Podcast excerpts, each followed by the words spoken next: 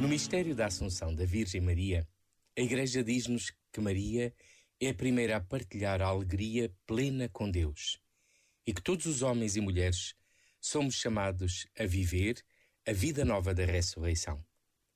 Maria é plenamente humana e viver esta festa coloca-nos no coração da história turbulenta do mundo, abertos à vontade de Deus em encontrar-se com a humanidade para nos salvar e disponíveis para ir ao encontro de todos, servindo com alegria.